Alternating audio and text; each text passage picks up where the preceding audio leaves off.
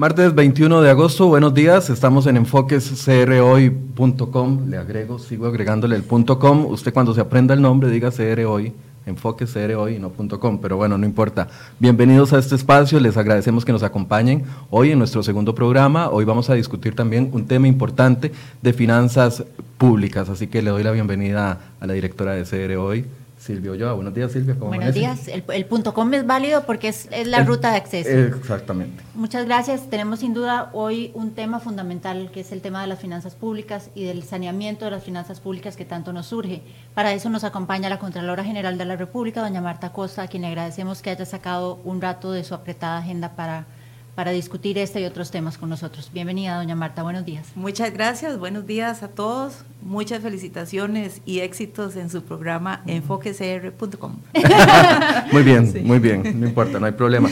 Antes, doña Marta, de empezar, quisiéramos hacer nada más una mención eh, invitando a nuestras eh, personas que nos siguen a ver dos eh, temas importantes que les estamos ofreciendo hoy en la agenda noticiosa de crhoy.com y uno de ellos, sin duda alguna, es, Silvia, un interesante reporte que nos hace nuestro nuestro compañero Luis Valverde sobre el tema de los mitos y las verdades con respecto a la población nicaragüense que vive en el país. Sí, a la inmigración en general, ¿verdad? Tenemos, como costarricenses, tenemos una serie de mitos, sin duda alguna, sobre el inmigrante.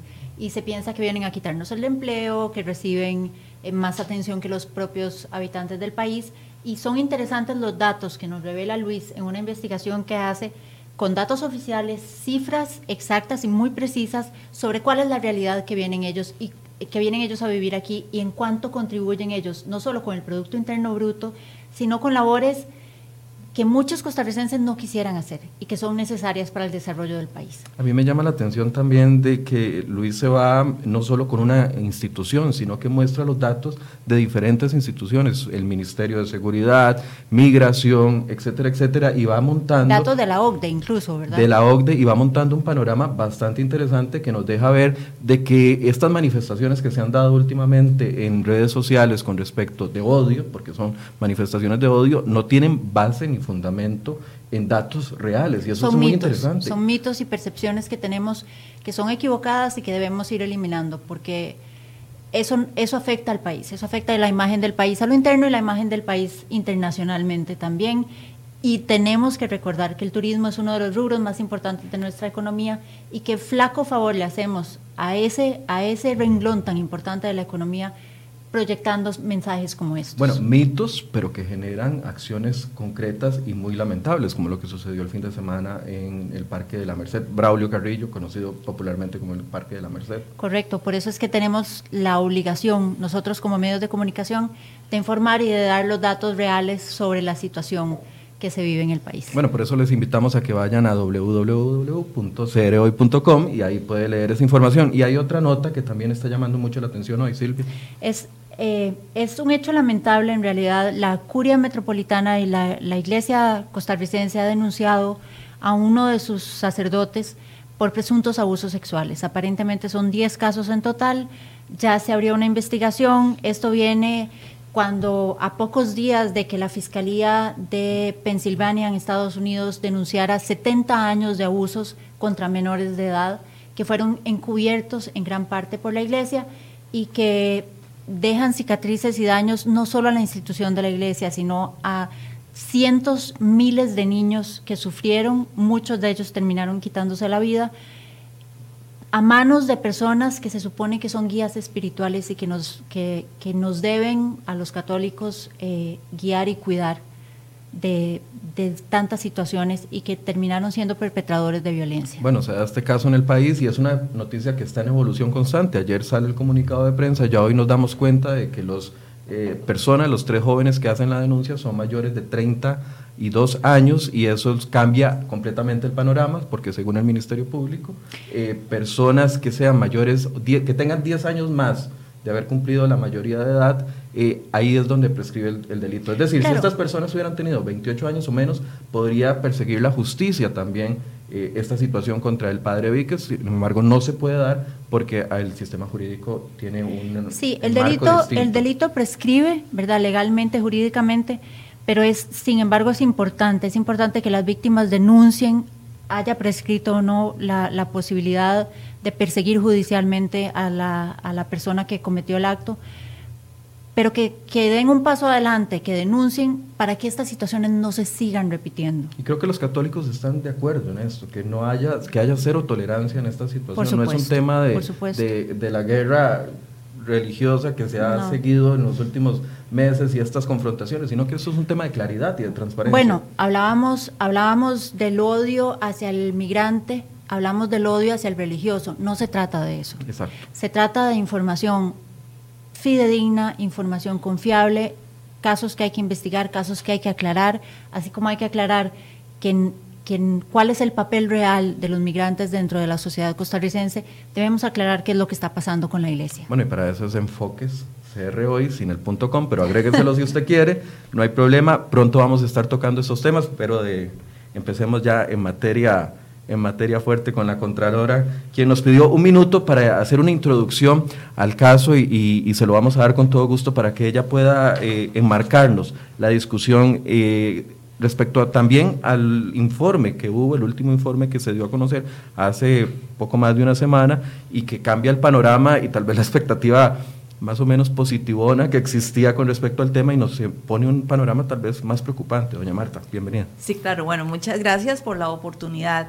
A mí me gustaría contextualizar el tema fiscal, pero también eh, manifestar que este es uno de los temas con los que la Contraloría ha venido bregando uh -huh. día a día ya durante mucho tiempo, porque hemos también trabajado muy fuerte en los temas de confidencialidad, los temas de transparencia. Ustedes recordarán eh, temas que tuvimos serios con el ICE, con UNOPSI, y son temas, digamos, que hay que poner sobre la mesa, como país tenemos que discutir porque queremos transparencia, sobre todo en el uso de los fondos eh, que son de todos los costarricenses.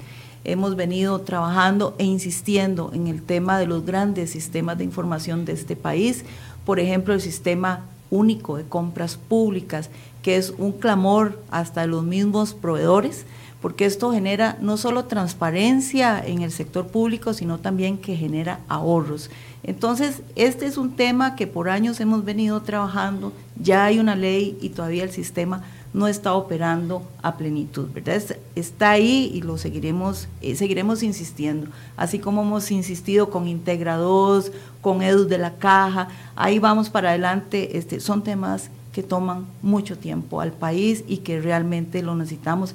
Hemos venido trabajando el tema de las normas internacionales de contabilidad y financieras, que son, son temas que si se quiere álgidos y que no son comprendidos porque no son fáciles, este, que son, dirán, de números y cosas que a nadie le importan, pero en el fondo son temas que implican una gran transparencia en el uso de los fondos públicos. Si tuviéramos estados financieros consolidados y apegados a las normas, quizá todo este tema de endeudamiento, de lo que se pagó sin contenido y todo, lo hubiéramos como país conocido antes porque se hubiera tenido que registrar en esos estados financieros. Y la Entonces, Contraloría ha insistido en la necesidad Hemos venido de eso. por años insistiendo y sin embargo se ha ido tirando la bola para adelante, ¿verdad? Primero era en el 2009, luego en el 2012, luego, y ahí hemos venido y a la fecha no hay una, eh, digamos, implementación plena de estas normas, ¿verdad?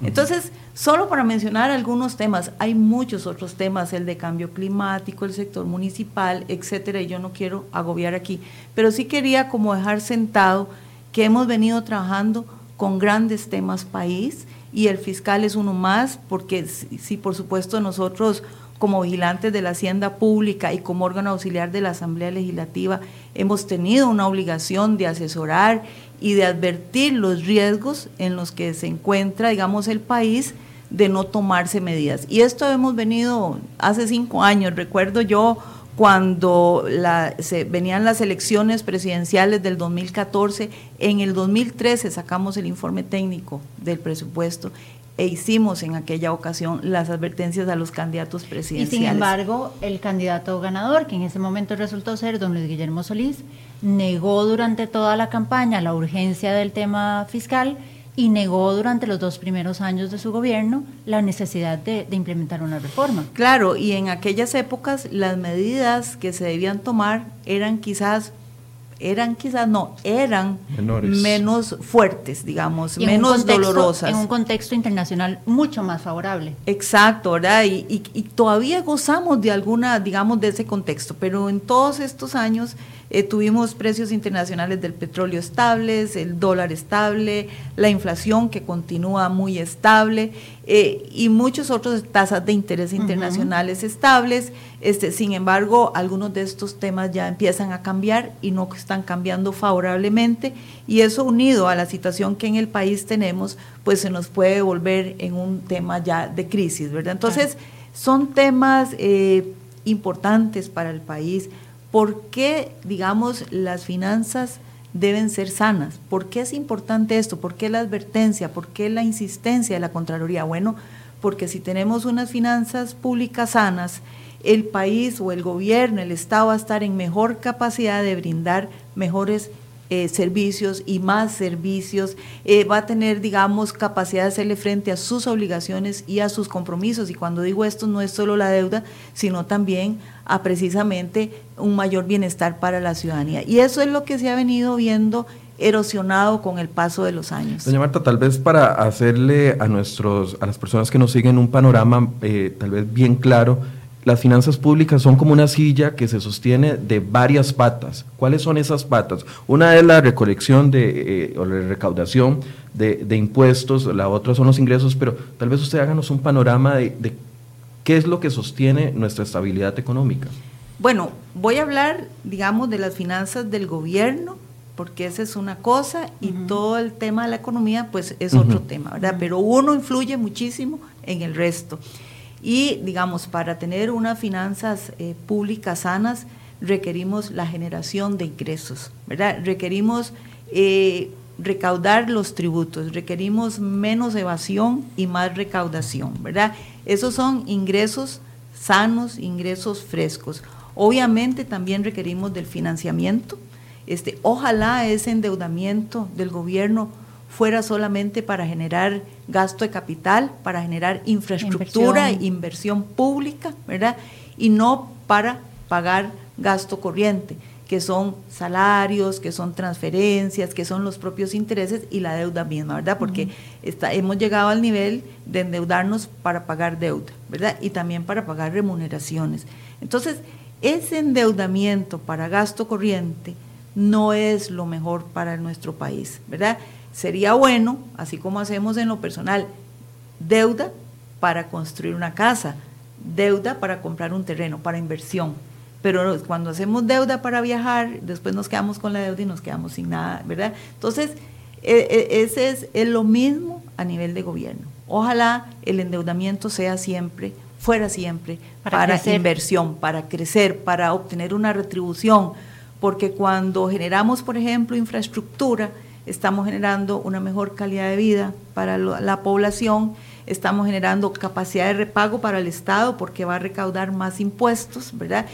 Y, eso, digamos, es la parte buena, es cuando tenemos unas finanzas públicas sanas, pero cuando ya nos endeudamos para pagar deuda o para pagar gasto corriente, ahí ya entramos en problemas. Estamos viviendo a prestado casi que con el 50% de lo que necesitamos para, para llegar a fin de mes, estamos pidiendo la mitad prestado, básicamente. A fin de año vamos a tener un nivel de endeudamiento del gobierno central del 53%. Esas son las proyecciones del Banco Central.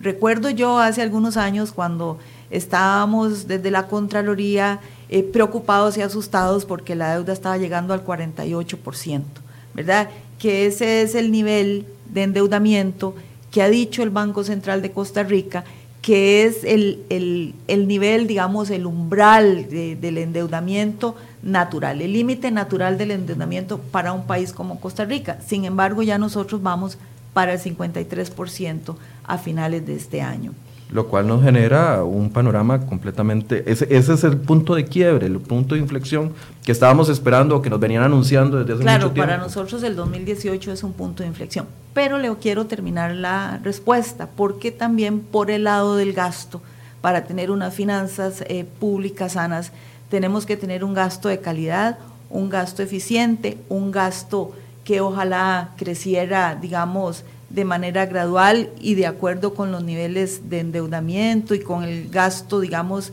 eh, de la mayor calidad, no como algunos gastos que tenemos que crecen de manera inercial, aunque la inflación sea cero, siempre crecen, como es el caso de las remuneraciones, el caso de las transferencias que hace el gobierno central de fondos que amarran presupuesto. a otras instituciones. Claro, este, la partida de remuneraciones y la partida de transferencias este, eh, son, digamos, de las partidas que más eh, hacen rígido el presupuesto de la República porque entre esas dos partidas, más la partida del servicio de la deuda, ya el presupuesto está amarrado en más de un 90%. Entonces, imagínense el margen de maniobra que tiene el Poder Ejecutivo sobre un presupuesto tan, tan amarrado, para decirlo de alguna manera. Curioso que sabiendo que su margen de maniobra, de maniobra es tan poco, tan limitado, insista en seguir haciendo crecer ciertas partidas. Eh, compromete más su capacidad de movimiento, su capacidad de acción, su capacidad de generar inversión, de generar crecimiento. Claro, y usted eh, apunta a un tema que es muy importante. Eh, la gran sacrificada en todo esto hasta ahora ha sido la inversión pública. Claro. ¿Verdad? Porque eh, como los otros gastos crecen, el margen de maniobra ha sido sacrificar inversión. Y esto lo hemos hecho como país por décadas, ¿verdad? Y tenemos un stock, digamos, de infraestructura al cual por años no se le ha dado mantenimiento, no ha crecido, eh, no se ha diversificado y tenemos por ahí una cantidad de obras que queremos hacer, pero que no ha habido los suficientes recursos. Hemos tenido, por otro lado, créditos internacionales para este tema, este, que sin embargo no se han ejecutado con la mayor y estamos pagando intereses por ese dinero que está ahí guardado. Y comisiones de compromiso, ¿verdad? Pero ese es un tema este, importante de calidad del gasto, de capacidad de ejecución, etcétera. Pero entonces, eh, Michael, el tema de las finanzas eh, públicas sanas es por el lado del ingreso y por el lado del gasto.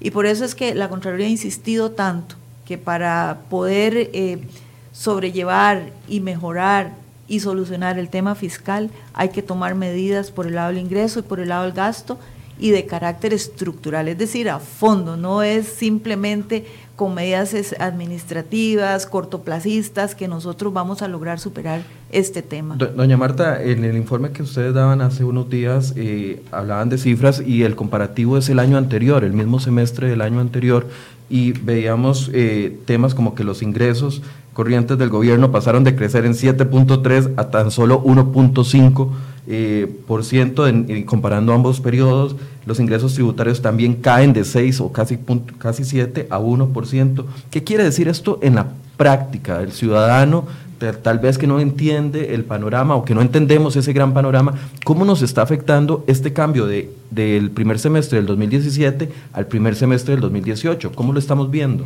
Este informe que usted menciona es el de evolución de las finanzas y evolución presupuestaria y fiscal, que tiene corte al 30 de septiembre. Y por eso es que la Contraloría manifestó, perdón, al 30 de junio, por eso es que la Contraloría manifestó que el panorama es sombrío precisamente por lo que usted apunta, porque, digamos, las condiciones macroeconómicas desmejoran, es decir, el crecimiento de la economía se viene abajo a un 3,2%, digamos, comparado con el 4,1% que teníamos en junio hizo un año. Que mantenía a mucha gente muy tranquila. Claro, y también el tema de los ingresos corrientes que ahora crecen a una tasa de un 1 en el primer semestre y tenemos gastos que crecen a una tasa de un 8 muy superior y el país no está tomando medidas para frenar ese gasto ni en el corto ni en el mediano plazo. A medidas de fondo, me refiero a medidas estructurales.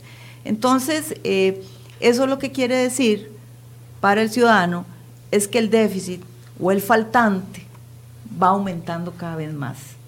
Cuando yo digo el déficit o el faltante aumenta más, quiere decir que no nos está alcanzando el ingreso para los gastos que tenemos. Y ese faltante el gobierno entonces, como no hay más ingresos, lo llena con deuda. Ahí es donde, eh, digamos, nos hemos venido endeudando cada vez más, porque al existir una brecha cada vez mayor, entonces nos endeudamos cada vez más. Por el lado de los ingresos, eso lo que quiere decir es que se ha desacelerado, es decir, crece cada vez menos el ingreso. O sea, hubo una caída importante. Al caer el crecimiento de la economía, cae también los ingresos para el gobierno. De ahí, y voy a usar la palabra, desesperación por colocar deuda, ¿verdad? Este, para poderle hacer frente a los compromisos, no solo a la deuda, sino para poder hacerle frente a sus compromisos para poder continuar brindando bienes y servicios. De ahí, digamos, la gravedad de la situación. Bueno, y cuando uno está desesperado por dinero, entonces acepta cualquier tipo de préstamo o préstamo que no tal vez le vaya a beneficiar a uno con intereses caros. Bueno, ¿qué es lo que va a pasar con el proyecto del fortalecimiento de las finanzas públicas? Vamos a seguir hablando con la Contralora, pero primero vamos a una pequeña pausa comercial y ya casi volvemos.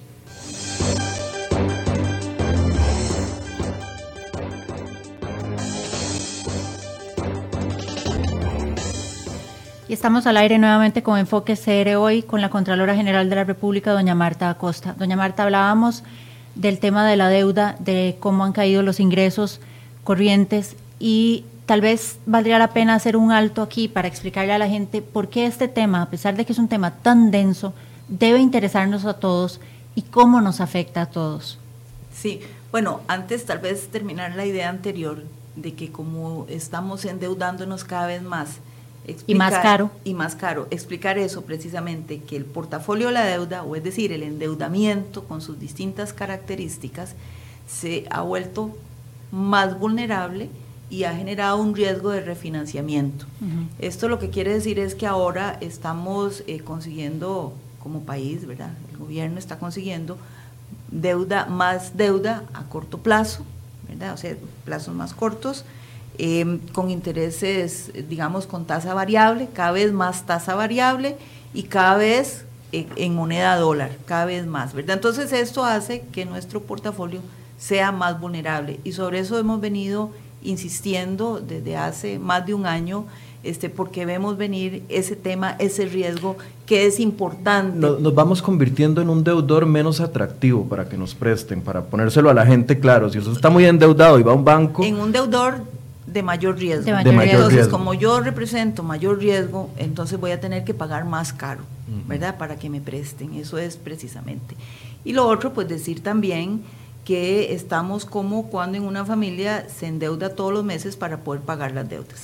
Deuda con deuda, ¿verdad? Entonces, la situación es delicada y nos afectará eventualmente a todos, porque digamos, a veces se ha creído que esto es un tema solo del gobierno, de los empleados del gobierno, de los salarios del gobierno, pero esto eventualmente va a afectar a la economía. Claro. Eh, desde, desde, varios puntos de vista, pero digamos, por primero, para empezar, se, se van a ver afectadas otras instituciones públicas que reciben transferencias del gobierno porque el gobierno tiene que también endeudarse para poder hacer las transferencias a las cuales está obligado.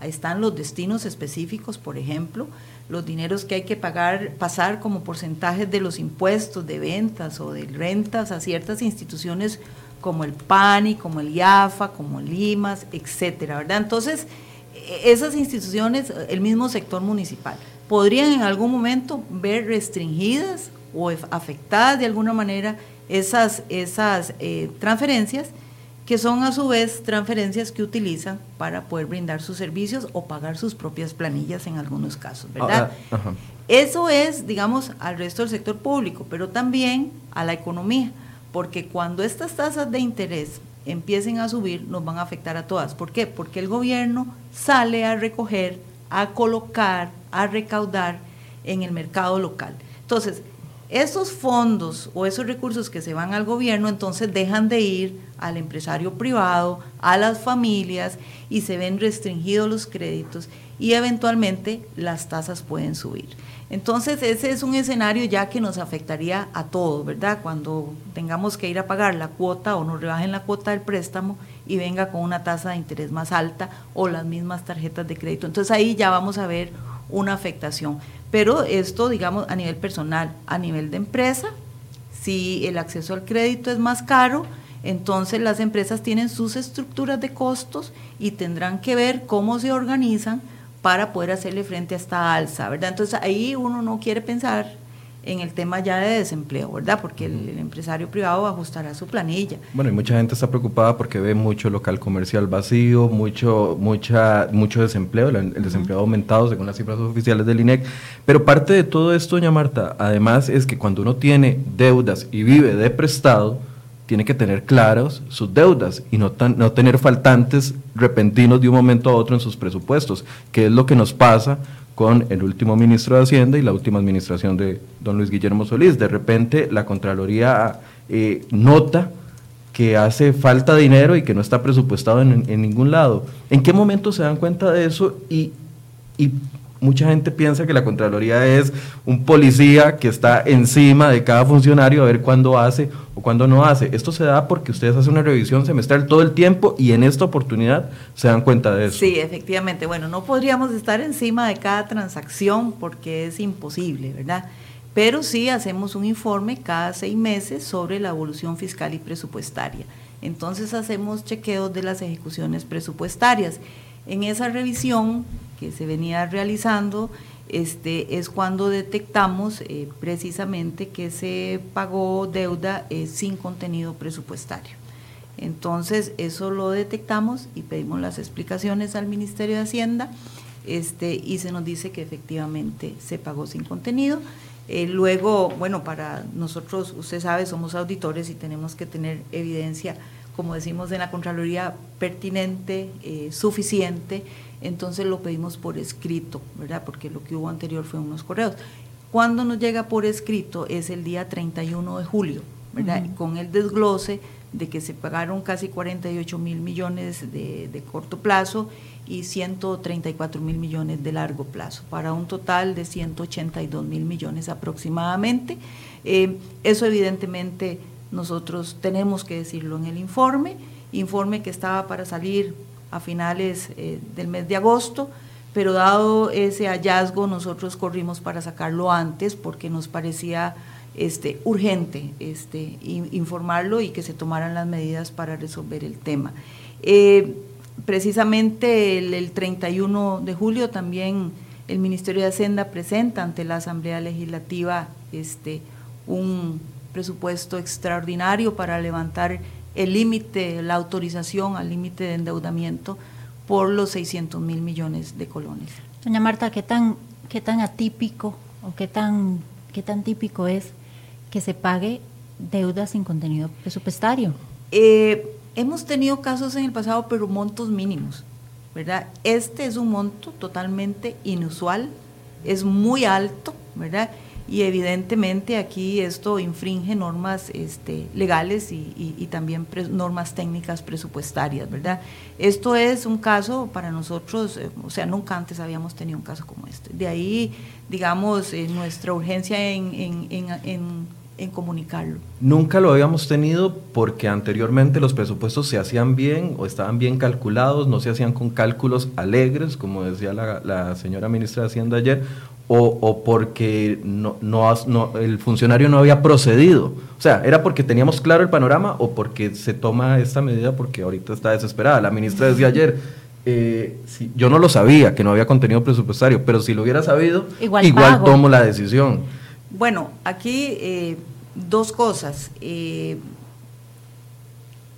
nosotros estamos claros en que hay un incumplimiento legal y estamos investigando el por qué, el cómo, bajo qué condiciones, el cuándo, etcétera, etcétera. Y por eso yo no podría darle las explicaciones de, por qué pasó, porque eso lo estamos investigando.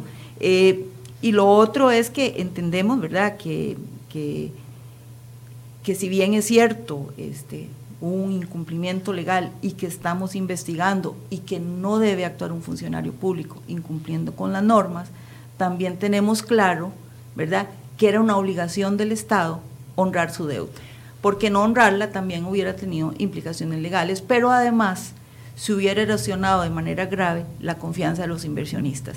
Y Yo tengo ahí dos preguntas. Una mía, que es, el incumplimiento grave se da donde no se calcula y no se comunica eso en el presupuesto, ¿verdad? Donde se oculta prácticamente ese dato, o se da a partir del pago porque yo comprendo las razones de la ministra de Hacienda para pagar. Y el otro es que nos, nos pregunta un usuario de Cere hoy que cuáles fueron las explicaciones que brindó Hacienda para actuar así. Eh, bueno, eso es parte de lo que, de lo que, de nuestra investigación y yo no voy a divulgar, Sin embargo, la, nota que a nosotros nos envía la Contabilidad Nacional, que es a quien le solicitamos eh, los montos, eh, digamos, pagados sin presupuesto, es escueta y no da mayores explicaciones, ¿verdad? Entonces eso nosotros lo estamos trabajando, digamos, para tranquilidad de todos, vamos a investigar hasta el fondo, ¿verdad? Eh, y vamos a llegar y a resolver lo que se tenga que resolver, en el claro entendido, digamos, de que había que pagar, honrar la deuda del Estado, ¿verdad? Eh, sin que esto quiere decir que el haber tenido que entender que haber tenido que pagar era necesario, quiere decir que es darle un cheque en blanco a este gobierno en materia de legalidad, ni al gobierno anterior, ni a gobiernos futuros. Nosotros vamos a hacer el trabajo que nos corresponde, eh, nuestra responsabilidad de investigar, por supuesto que la vamos a, llevar adelante. Doña Marta, tal vez ahí, para, insistir un poco en, lo que preguntaba Silvia, eh, ayer el ministro, el exministro de Hacienda, Helio Fallas, eh, decía ante la comisión que a él le faltaba un dato, y que como le faltaba un dato, él no podía decir que eh, cuánto iba a ser el faltante. Aquí estamos hablando del tema de los 600 mil millones, según si usted me corrige si estoy equivocado, que le faltaba un dato y que por eso no podía decirlo. Vuelvo a mi pregunta original. ¿Qué tan común es esto? O sea, la Contraloría se ha topado con estos faltantes en el presupuesto del 2009, voy a poner más lejano, perdón, ya moví el micrófono, en el presupuesto del 2009, en el presupuesto del 2003, o sea, o esto es completamente atípico. Digamos, Michael, todos los años hay presupuestos extraordinarios, el 1, el 2, ¿verdad? Pero este, esta situación de un faltante en, en, en, en materia de endeudamiento, este, que yo recuerde, antes no lo Es que a mí eso es lo que más grave me parece, doña Marta. Aquí hubo un ocultamiento de información. Incluso a la misma ministra de Hacienda, que en realidad no es una ministra, a ver, es una ministra de Hacienda de una administración del mismo partido que la precedió. Entonces, aquí, aquí hubo no pretendo que usted me, dé un veredicto porque sé que está en un proceso de investigación y no puede, no puede adelantar criterio ni puede revelar nada, pero aquí hubo sin duda un ocultamiento de información. Desde marzo sabían esto. Bueno, la Contraloría eh, cuando va a la Asamblea Legislativa a explicar el, el presupuesto extraordinario, a emitir su criterio, que por supuesto al final la Contraloría lo que dice es, es importante aprobarlo, porque es importante más bien para transparencia presupuestaria, dar contenido a los pagos, ¿verdad? Entonces decimos, sí, hay que aprobarlo. Cuando explicamos el presupuesto, hacemos un recorrido por algunos hechos relevantes y precisamente este, manifestamos que en abril del 2018 este, se emite un decreto ejecutivo en marzo y entra en vigencia en abril, precisamente para trasladar recursos del pago de deuda a largo plazo a la deuda de corto plazo, ¿verdad? Entonces, ahí hay un tema que evidentemente pone de manifiesto que sí conocían el tema a partir ya de esas fechas, ¿verdad? Pero ya el cómo, el por qué, si le ocultó o no le ocultó, e, esa parte este, yo no la, no, la, no la conozco y no la manifestaría de todas maneras. Por supuesto. Este, pero, pero sí, pero en el eventual informe, En el eventual informe ustedes van a sentar responsabilidades. Bueno, este, sentaremos lo que corresponda, haremos lo que corresponda, ¿verdad? Sí, sí, no, digo ni para bien ni para mal, no, digo ni para bien ni para mal, pero van a buscar el origen. Pero como siempre vamos a hacer una investigación seria, es más, ya la estamos haciendo, ¿verdad? Porque ese es un tema importante. Aquí también este, yo quiero mencionar que hay un actor que es importante en esta materia, porque el tema del endeudamiento, el tema, digamos, eh, de, estos movimientos, eh, digamos, la Contraloría los ve desde un punto de vista presupuestario, ¿verdad? Y así es como lo analizamos. Pero también esto tiene una arista que es macroeconómica, y es el tema de la capacidad de endeudamiento del gobierno, ¿verdad? Y este es un tema para el cual el Banco Central de Costa Rica emite un dictamen este, durante cada proceso presupuestario. Entonces, es importante también verle esa otra arista, no solo el tema eh, presupuestario, que es importante y que nosotros eh, hacemos todas las explicaciones que corresponda, pero en el tema ya de capacidad de endeudamiento, digamos, hay una institución que es la especializada en esa materia. Y esa, esa capacidad de endeudamiento, esos presupuestos extraordinarios, nos afectan a los ciudadanos. ¿Cómo los vamos a sentir? Bueno, este afecta porque es más deuda, ¿verdad? Este, la que se estaría, digamos, eh, aprobando. Y esto lo que quiere decir es que seguimos ensanchando el déficit fiscal, ¿verdad? Eh, que a fin de año se espera, si, si condiciones no varían, llegue a un 7,2% del Producto Interno Bruto, lo cual es, es, digamos, una cifra muy elevada. Eh, y aquí tener claro todos que tener déficit tampoco es malo, ¿verdad? este, no hay que decir que siempre tenemos que estar en cero o tener superávit, no, no, tener en, siempre, lo importante es poderlo manejar, es tener la capacidad, digamos, para poder este, vivir con un déficit. Pero ya un déficit de esta magnitud, en donde estamos este, endeudándonos para pagar deuda, eh, eh, es, es, fuera ya de control, como dice Michael, y además se me parece a mí que es, es peligroso.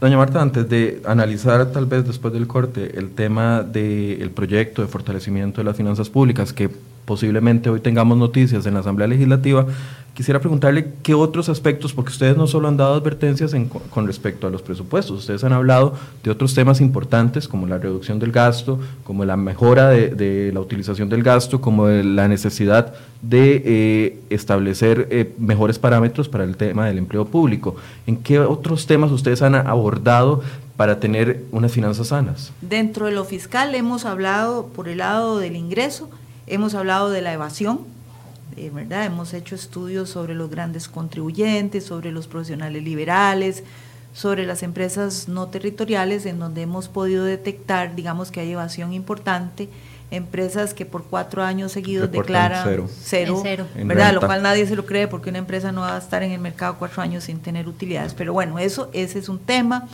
Eh, luego el tema de las exoneraciones, donde la Contraloría ha emitido criterio con respecto a que el país debería revisar este, la cantidad de, de, exoneraciones que actualmente ha concedido, digamos, el Estado, no para eliminarlas, sino para revisar si deben continuar vigentes. Si el país quiere seguir incentivando ciertos sectores de la economía o más bien quiere incentivar otros, o si ya están incentivados y mejor entonces elimino esas exoneraciones, pero por lo menos revisar. Es que por lo general las exoneraciones son temporales, no una política de Estado de, este por vida, no, no, como sucede este aquí. en este país son para toda la vida, por eso. ¿verdad? No son temporales y eso es precisamente algo de lo que habíamos recomendado cuando emitimos criterio sobre un proyecto de ley que actualmente está en la Asamblea Legislativa porque no tenía plazo, ¿verdad? Entonces es decir, bueno, revisarla cada cierto tiempo, que el país se dé ese, digamos, ese, esa oportunidad. Este, por el lado... Eh, elusión. Elusión también, hemos hablado de, en materia de ilusión. Por el lado de los gastos hemos hablado de empleo público, hemos hablado de los destinos específicos, porque vamos a lo mismo, ¿Sus ejecuciones presupuestarias? También, como digamos, por el lado de los gastos, hemos hablado de los destinos específicos porque es, es parecido a las exoneraciones. Digamos, el país define un destino específico y es para toda la vida. O sea, nunca revisa si quiero seguir, digamos, eh, transfiriendo. Si la entidad realmente lo necesita. Si ya no lo necesita. O, si, o por ejemplo, eh, si a una institución yo le doy el 7% del, del impuesto eh, de las ventas, por decir algo. Y resulta que este año tuve una recaudación elevada, entonces se lo tengo que dar todo o podría el gobierno revisar si va a tener capacidad de ejecutar esa suma adicional. ¿Me explico? ¿Por qué no revisar esos porcentajes bueno, también? Creo que un ejemplo es el tema del 8% para la educación, que nos estamos acercando y vemos cómo hay superávits dentro del mismo ministerio eh, y muchísimas necesidades traducidas en afectación a los niños en las escuelas. Vamos a hacer una pequeña pausa, doña Marta, y al volver vamos a hablar del proyecto de finanzas que se está discutiendo, de saneamiento de las finanzas públicas que se está discutiendo en la Asamblea y cómo se tenía una expectativa al inicio, y ya usted nos lo dijo fuera de micrófonos antes de que empezáramos este programa, ya esa expectativa ha bajado. Vamos a un corte y volvemos con Enfoques hoy.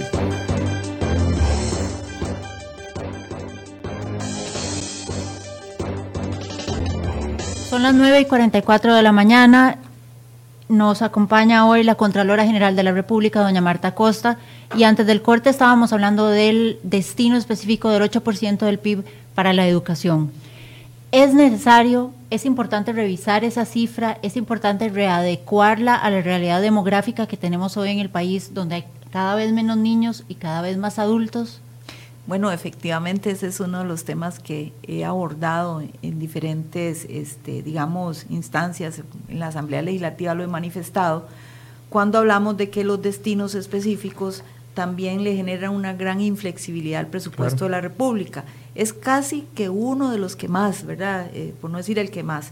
Este, y que el país tiene, al igual que las exoneraciones, que revisar. Y en el tema del 8% he manifestado que si bien es cierto, tenemos muy claro que la educación es un pilar fundamental de, para promover la, digamos, movilidad social en este país y la generación de oportunidades, este, también es cierto que el país debe darse la oportunidad de revisar ese 8%. Es más, nunca lo hemos logrado cubrir totalmente, ¿verdad? Este, sin embargo, está ahí, es un mandato constitucional. Eh, pero efectivamente, como usted muy bien lo apunta, doña Silvia, el cambio demográfico llegó. Hemos, nos hemos comido prácticamente el bono demográfico, cada vez tenemos menos niños y así va a seguir siendo. Entonces, ¿por qué no revisar si realmente debemos apuntar a llegar a ese 8%? Este, porque eh, no le hemos llegado hasta ahora con la cantidad de niños y jóvenes que tenemos, y menos, digamos, le vamos se reduce se va reduciendo la, la población que requiere de este servicio, pues a mí la lógica me dice que deberíamos de revisarlo. Y fortalecer, por ejemplo, el sistema del IVM, por ejemplo. Por ejemplo, ¿verdad? Y todo este tema del cambio demográfico también apunta al tema de la revisión de los sistemas eh, de pensiones, digamos, y aquí los hablo... Sistemas de salud. Los sistemas de salud, ¿verdad? Porque cada vez el equipamiento y todo va siendo más sofisticado y más necesario, porque ahora va a haber una población mayor de adultos mayores, y todas esas decisiones, digamos, este, requieren de una visión integral, ¿verdad? Y de mediano y de largo plazo. Ahora, pregunta antes de caer en, el otro tema, ¿todas esas recomendaciones son escuchadas por parte del Ejecutivo? Bueno, nosotros... Porque aquí la Contraloría puede decir todo lo que quiera decir, pero si, no, si las acciones políticas no se concretan... E, e, es importante, digamos, eh, para mí, y, y, me voy a, digamos, a enfocar en el tema fiscal, que esta insistencia que hemos tenido yo creo que sí ha brindado algunos frutos, ¿verdad? Este, hemos puesto los temas sobre la mesa, la semana pasada decir, mire, el panorama es sombrío, yo creo que puso el tema de debate y me parece que ahí hemos logrado. Por supuesto que las eh, advertencias y las asesorías que hace la Contraloría a la Asamblea Legislativa en las comparecencias o a través de la emisión de criterios sobre proyectos de ley no son vinculantes para los señores y señoras diputadas, no lo son y, no los podemos, por lo tanto, obligar a cumplir, ¿verdad? Porque esas son eh, decisiones de, carácter político. Entonces, sí, digamos, con los informes que hacemos, eh, que van dirigidos a las instituciones, esos sí son vinculantes y ahí sí podemos trabajar y darle seguimiento.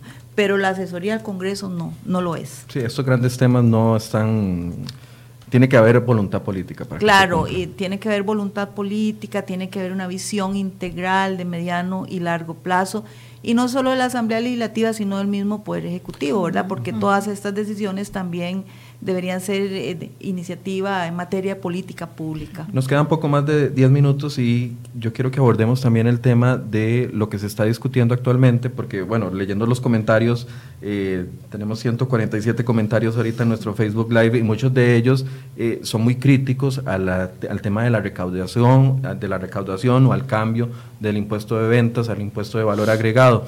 Ayer reconocía aquí en esa misma silla donde usted está la ministra de Hacienda que del 0.70% del PIB que tenían proyectado para este específico de lo que es eh, la recaudación y el cambio de los impuestos, ya se redujo a un 0.41-42, es decir, ya perdió una fuerza importante. Tal vez uno como escucha 0.70, 0.30, no entiende cuánto significa esto en, en dinero. ¿Cómo lo ven ustedes? Tal vez para aclarar, cada punto del PIB son alrededor de 335 mil millones de colones. Entonces, cuando escuchen de puntos del PIB, lo multiplican por esa cantidad y eso es lo que, lo que significa. Es decir, si ya perdió 0,30, perdió 100 mil millones. Alrededor de, sí. Eh, aquí, digamos, es verdad, yo comparto que la reforma fiscal ha perdido fuerza, digamos, robustez en materia de recaudación, pero hay cosas importantes que tiene la reforma.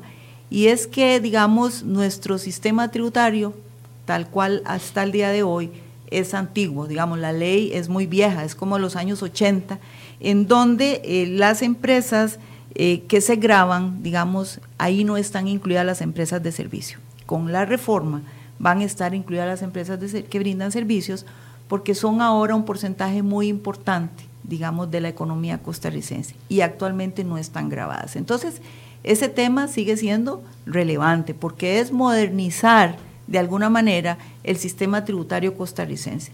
Con el IVA, el IVA ajustado a estándares, a prácticas internacionales, me parece a mí que es un punto muy favorable de la reforma.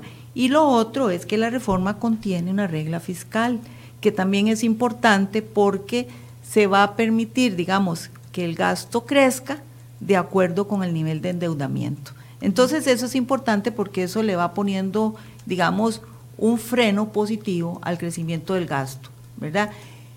Aquí, este, considerar que esa regla no es para eliminar gasto, mucho menos gasto social, porque eso he oído los comentarios, sino que es más bien como para ponerle un control al gasto. Entonces, digamos que yo rescato esas dos cosas de la reforma, la modernización del sistema y la regla que tiene. Eh, que sí, que, que la han pellizcado y que ahora no todos vamos a aportar lo que nos corresponde, eso es cierto, ¿verdad? Y a mí, digamos, esa parte, este, yo la critico, porque siempre he manifestado que en una situación como la que tiene el país actualmente, cada quien tiene que aportar lo que le corresponde. Pero entonces vemos que con esos pellizcos que le han metido, pues no todos vamos a aportar lo que nos corresponde. Y me parece que ese puede ser un tema que a la ciudadanía también este, no le ahora, guste. Ahora que usted hablaba de gasto social, doña Marta, yo voy a, voy a plantear aquí un tema que definitivamente pues, no, nos dará tiempo de, de desmenuzar, pero hay instituciones que reciben muchísimo dinero, que son instituciones que tienen una labor social muy importante, pero la mayor cantidad de ese dinero se les va en remuneraciones y no se les va realmente en esa inversión social que deberían de hacer. A mí eso me preocupa, porque ahí vemos parte de esa grasa que consume el presupuesto del Estado. Sí, eso es eh, parte de nuestra realidad, doña Silvia, y por eso es que nosotros también hemos insistido en el tema de empleo público, ¿verdad? Porque empleo público, tener en consideración que no es solo la remuneración, es una parte importante y más en esta coyuntura, pero ahí partimos no solo de lo que ganan, sino de cómo brindan el servicio, de cómo estamos contratando a la gente, cómo los estamos evaluando. Es muy importante, porque en nuestra realidad va atado a los pluses salariales. Entonces, bueno... Que a veces son más que la remuneración. Eh, sí, este, son mucho más que, la, que el salario base, ¿verdad? En algunos casos hasta duplica el salario base, ¿verdad? Y eso es precisamente un factor, digamos, generador de inequidades en nuestro medio, ¿verdad? Entonces, ese tema es como para un programa aparte.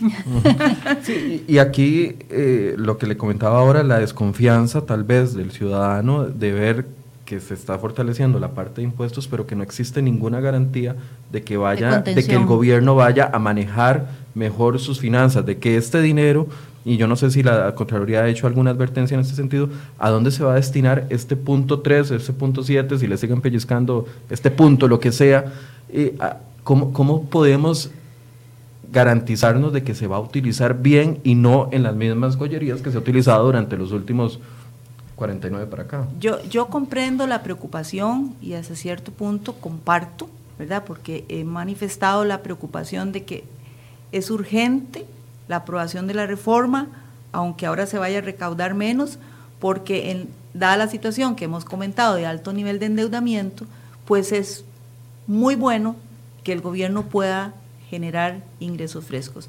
Pero también he manifestado la preocupación de que si no abordamos los temas estructurales, digamos, empleo público, evasión, exoneraciones, etcétera, compras públicas electrónicas. Esos presupuestos que uno ve que crecen de repente, eh, que si una planta hidroeléctrica le iba a costar a Alicia 100 colones, termina costándole 600. Y uno dice, pero ¿quién es responsable de eso? Porque además esos costos se nos trasladan a los usuarios del sistema, pero terminamos pagándolos todos. Así es. Entonces, tal vez para, para retomar, ¿verdad? El tema es que si no le entramos a los temas estructurales, digamos, por el lado del ingreso y por el lado del gasto, una vez aprobada esta reforma, podría ser que en un año y medio estemos en una situación similar. Aquí recordar también que lo que... Con necesidad de medidas más radicales claro, eh, fuertes de fondo, ¿verdad? Para, para generar más ingresos y también para hacer el gasto precisamente más eficiente y de mayor calidad. Digamos que las instituciones públicas eh, brinden los servicios que tienen que brindar, con la calidad que tienen que brindar, que haya equilibrio en las finanzas de las instituciones, etcétera. Pero sí, este, también recordar un punto que, a veces se nos olvida, y es que aprobada la reforma no quiere decir que ya vamos a tener el dinero en el canasto, porque va a tardar meses para, para digamos, poder, digamos, eh, recaudar, eso, y mientras tanto, digamos, pasen 10 meses, por ejemplo, el gobierno se sigue endeudando por ese plazo, y, y después de recaudado también porque no le va a alcanzar. Entonces, para que, digamos, estoy tratando como de mencionar el tamaño del, asunto y de que entendamos que la reforma, si bien es cierto, no es suficiente, digamos que viene a generar un alivio al estrés fiscal que tenemos en este momento. La pregunta es de qué tamaño es esa curita. Ah, bueno, es una curita, efectivamente. ¿Una curita o una curitititica? Es una curita, es una cura, digamos, es un torniquete como para sostener, pero, pero hay que luego hacer una, una, un mayor, tomar un mayor remedio o una cirugía mayor para poder, digamos, este, solucionar el problema fiscal. Mucha gente está preocupada que al cambiar de impuesto de ventas a impuesto de valor agregado, muchos de los servicios que actualmente contratan eh, van a tener que pagar el, el, impuesto. Algunos expertos dicen que puede darse una contracción de la, de la economía porque la gente se resiste a pagar, entonces el que estaba acostumbrado a ir al salón de belleza dos veces por semana, tal vez ya no, va. no vaya y, se, y se va y, se corre el riesgo de que el Estado recurra o, cobre menos impuestos. ¿Eso es cierto o, eh, no es cierto? Puede ser un efecto.